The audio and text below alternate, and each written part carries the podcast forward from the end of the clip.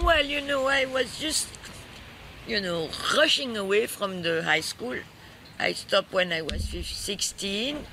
And then I thought I was going to make movies in the school, and then it was again a school, you know, with uh, physics, chemie, and all those type of things. And uh, I wanted to, to, to, to do movies. And I, I was not interested, uh, maybe I was wrong at the time, but at the time I didn't want to be again in a normal school. Also, at the time you have to sign that you're not going to work in the cinema because it was a socialist school and they were afraid there was no cinema in belgium that they were going to use people from the school and not pay them. But i wrote a script so it was something totally different. I wrote a script. I wanted to make a film and one of the teachers heard that and he said i'm going to crush with my feet people like you like snakes. So I say, okay, goodbye.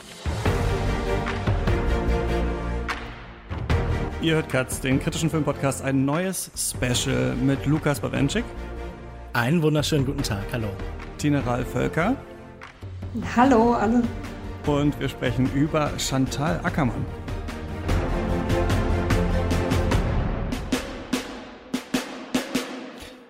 Ich freue mich sehr, dass ihr beide da seid, um mit mir über diese ähm, Filmemacherin zu sprechen. Lukas, ich glaube, wir haben es schon lange vor, oder? Unsere Community hatte das gewotet und äh, immer mussten wir irgendwas verschieben, sodass, glaube ich, mhm. der Plan schon im Raum stand, bevor die Sight and Sound ähm, Jeanne Dielmann als besten Film aller Zeiten gewählt hat. Wir hätten so früh dran sein können, oder?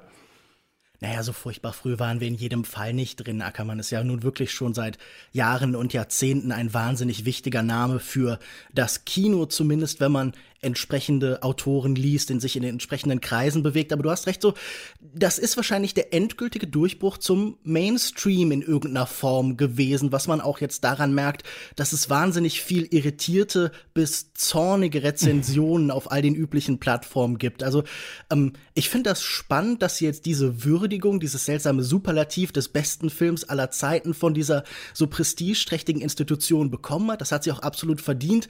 Aber die Reaktionen darauf sind jetzt natürlich natürlich schwierig. Und du hast recht, man fühlt sich jetzt auch so ein bisschen wie die Derrière Gare, die irgendwie viel zu spät das Ganze dann auch noch mal auf den Teller hebt. Aber ich glaube, das ist eine so vielfältige Regisseurin, dass es noch wahnsinnig viel Neues zu ihr zu sagen gibt, selbst wenn man äh, schon sehr viel gehört, gelesen und gesehen hat zu ihr. Ja, und wir haben uns Verstärkungen geholt. Äh, Tine, schön, dass du äh, die Zeit gefunden hast, um mit uns über Ackermann äh, zu sprechen. Denn du hast, stimmt das, das erste deutschsprachige Buch über sie geschrieben? Ja, oder? Ähm, oh, da bin ich jetzt überfragt. Ähm, der Deutschlandfunk. Das kann schon sein. okay, wenn der Deutschlandfunk das sagt, dann wird das so sein, ja. Ähm, genau, aber nochmal auch zu dir, äh, Lukas. Ähm, ich glaube auch, ähm, dass es nicht zu spät ist, äh, dieser Podcast. Und mir begegnen mhm. immer noch sehr viele Menschen, die Chantal Ackermann nicht kennen, die natürlich. aber natürlich äh, Godard kennen. So, ne? Und ich finde, ähm, daran sieht man dann doch immer noch so ein, ähm, so ein Gefälle oder also an Bekanntheit. Und deswegen finde ich, ist da noch sehr viel zu tun auch. Das stimmt. Es gibt immer viel zu tun. Du bist aber mhm. eigentlich, äh, also schreibst nicht nur über Filmemacherin, sondern bist auch Theatermacherin. Kannst du ein bisschen uns was von deiner Arbeit erzählen und wie du dann zu Ackermann eigentlich gekommen bist? Ja, ich bin eigentlich, ähm, also ich habe angefangen als Theaterautorin ähm, und nach 10, 15 Jahren ähm, der Dramatikerin-Arbeit ähm, brauchte ich meine Pause vom Theater. Und ich habe ah, dann das erste freie Stück wieder geschrieben, also ohne Auftrag. Mhm. Und das war eine Geschichte von einem, ähm, von einem polnischen Juden, äh, der mit seiner Mutter in einer Wohnung lebt und die nicht verlassen kann wie auch immer, ich bin halt dann im Zuge dieser Arbeit, dieser Theaterarbeit, ähm, auf Chantal Ackermann gekommen, weil ich habe das 2015 geschrieben, im Herbst, genau, als dann die Nachricht von ihrem Tod kam. Und das war auch das erste Mal, dass ich von ihr erfahren habe. Und dann habe ich eben gehört, dass sie genau solche Filme geschrieben, also gemacht hat, wo eine Person in einem Zimmer mhm.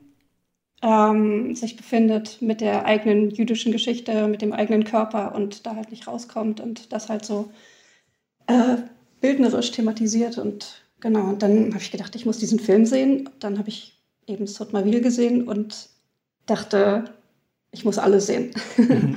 und dann, also ja, damit hat so eine Obsession begonnen und das hörte nicht auf und ich habe zum ersten Mal über äh, Film geschrieben und das hat mich aber so inspiriert, dass ich auch dafür eine Sprache finden wollte, so ähm, was die, ähm, die diese ganzen Schichten oder nicht die ganzen Schichten, aber einige von den Schichten, die da halt bei mir aufkamen, ähm, äh, ja, ausdrücken kann. Es geht immer am Anfang von diesen Specials darum, wann wir das erste Mal von diesen Filmemachern, Filmemacherinnen gehört haben. Und bei Chantal Ackermann muss ich, glaube ich, sagen, ist es tatsächlich durch unsere Community gewesen. Also weil wir immer in regelmäßigen Abständen ähm, abstimmen lassen haben äh, über Regisseurinnen, dass wir über die sprechen wollen. Dann hat Ackermann, glaube ich, oft verloren gegen Catherine Bigelow und Sophia Coppola und so weiter und so fort und äh, ist dann jetzt tatsächlich drangekommen. Und dann, als es jetzt auch äh, mit der Sight and Sound kam und so ein bisschen vorher, wurde mir das dann auch stärker ein Begriff. Aber ich kenne tatsächlich Chantal Ackermann erst als äh, Begriff, seitdem ich den Podcast eigentlich mache und wir uns mhm. gesagt haben, wir wollen uns irgendwie diesen Themen vielleicht auch ein bisschen verstärkt nähern. Lukas, weißt du noch, ähm, wann es bei dir war, wenn du das erste Mal von diesem Namen gehört hast?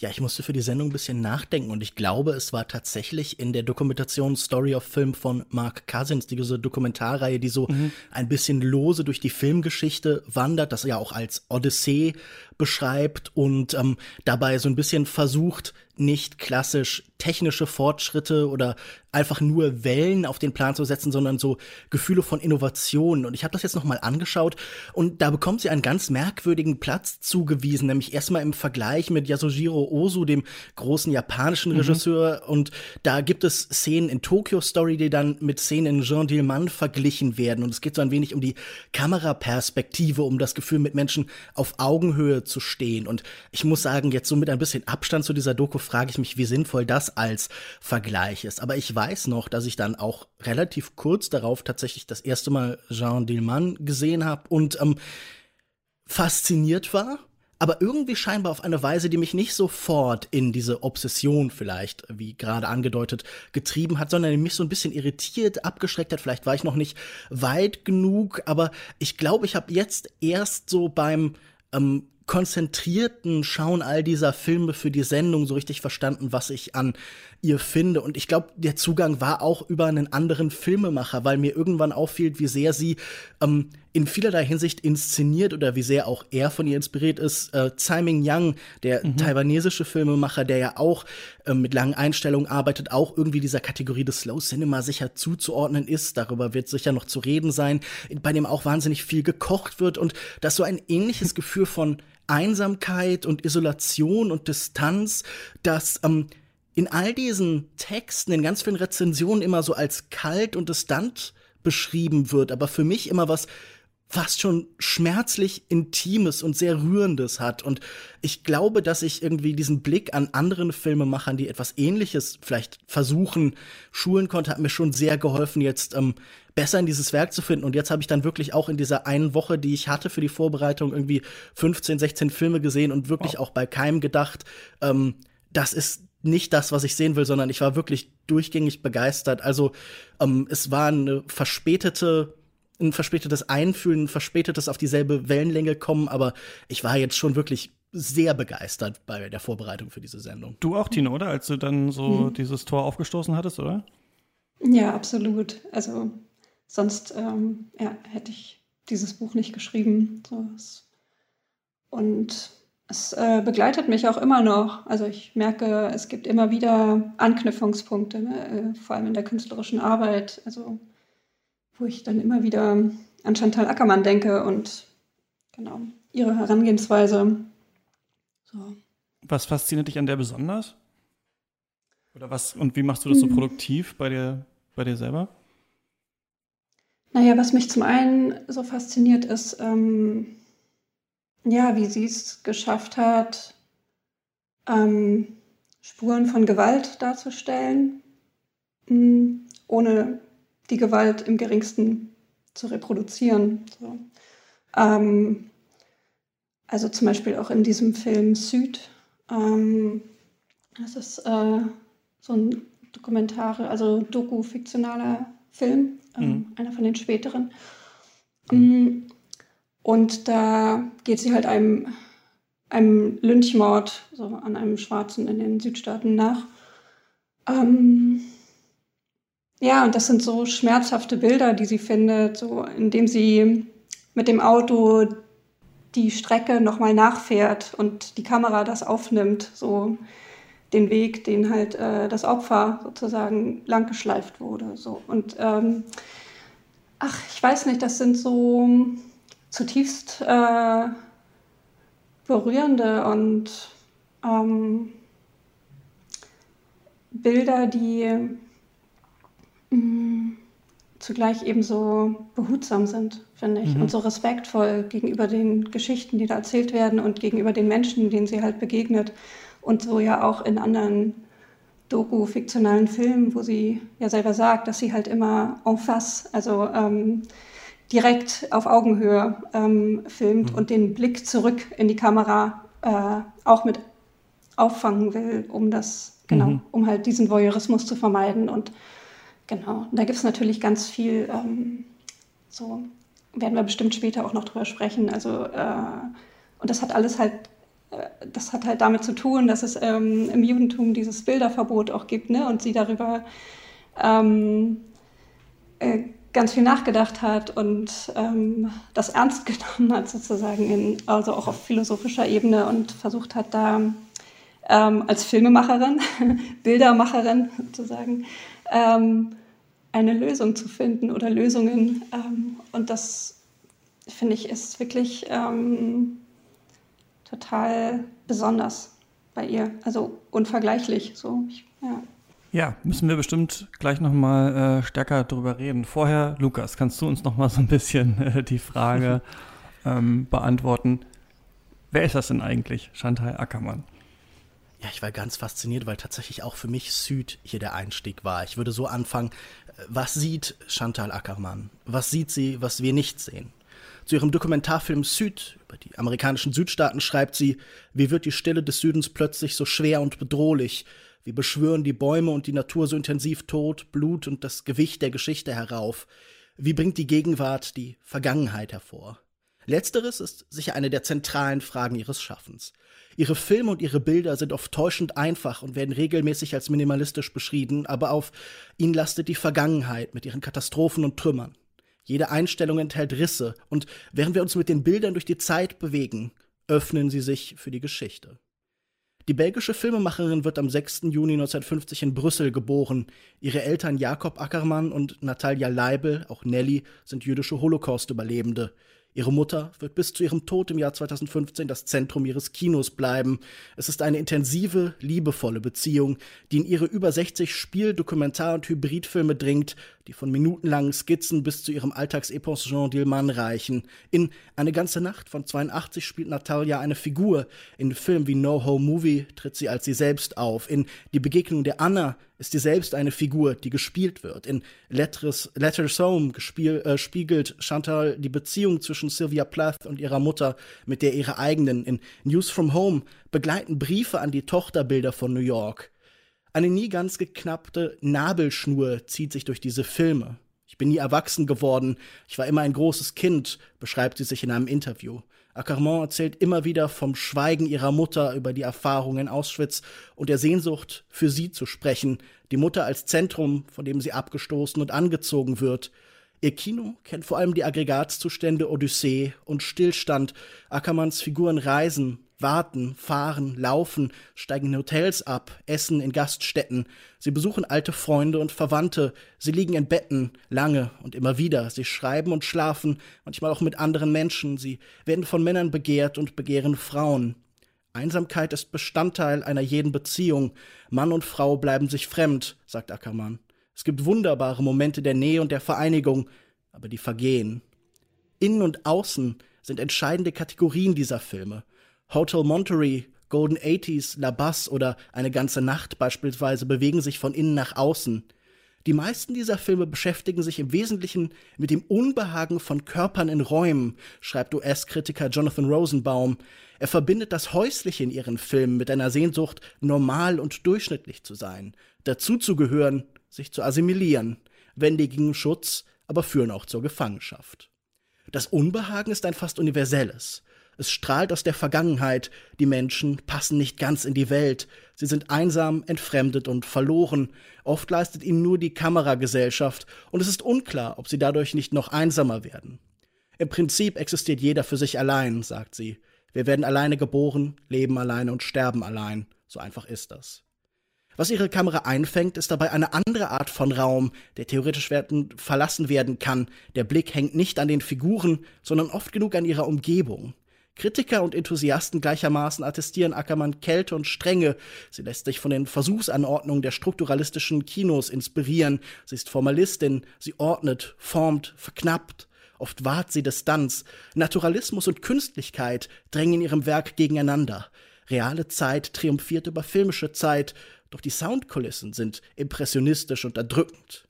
In der Regel filmt Chantal Ackermann frontal, halbnahe, amerikanische oder halbtotale Einstellungen, lange gehalten, meist statisch. Ich wollte, dass der Zuschauer eine Einstellung körperlich empfindet, auch über ihre jeweilige Länge, die Zeit, die sie dauert. Die Zeit soll in ihm selbst ablaufen. Wenn der Zuschauer damit konfrontiert ist, macht er eine körperliche Erfahrung, die mit seinen Gefühlen zu tun hat, nicht nur mit seinem Geist, erklärt sie zum Kurzfilm La Chambre. Heute zählt man sie oft zum Slow Cinema. Sie würde dieses Label wohl ablehnen, wie sie die meisten Zuschreibungen abgelehnt hat. Eine feministische Filmemacherin etwa wollte sie sich nicht nennen lassen. Einmal verweigerte sie einem Festival für Schwul- und Lesbenfilme ihr, ähm, ihr Spielfilmdebüt Je tue il elle. Heute würde man Ackermann vermutlich etwa als queer bezeichnen und vermutlich würde sie sich auch dieser Kategorie entziehen. Ihre Kompositionen sind oft flach und bewusst ohne Tiefe. Mit Schnitten im rechten Winkel betont sie die Horizontalität ihrer Räume. Wo die Kamera sich bewegt, entstehen meist Parallelfahrten. Schwenks sind selten, Zooms noch seltener. Bewegung ist oft ein Schock in diesen Filmen, ein Bruch, wie der Wechsel von drinnen zu draußen. Sie wird oft mit Malern und Fotografinnen verglichen, weil sie der einzelnen Einstellung, dem bewegten Einzelbild, so viel Wert zumisst. Mit Edward Hopper, René Magritte oder Paul Delvaux etwa. Stille Bilder bedeuten dabei nicht ruhige Bilder, sondern vielmehr eine Anspannung, die nicht vergehen, die ausgehalten werden will. Ihre Aufnahmen sind voll von Portalen, Flure, Türen, Fahrstühle, immer wieder Fahrstühle, Fenster, von denen der Wind tobt. Ackermann und ihre Figuren, die oft auch Ackermann sind, schauen nach außen und erleben die Distanz zu dieser Welt. Etwa in ihrem Israel-Film La Basse, in dem sie aus dem Fenster blickt und erklärt, sie habe nicht das Gefühl dazuzugehören. Sie empfände dabei weder Stolz noch echten Schmerz.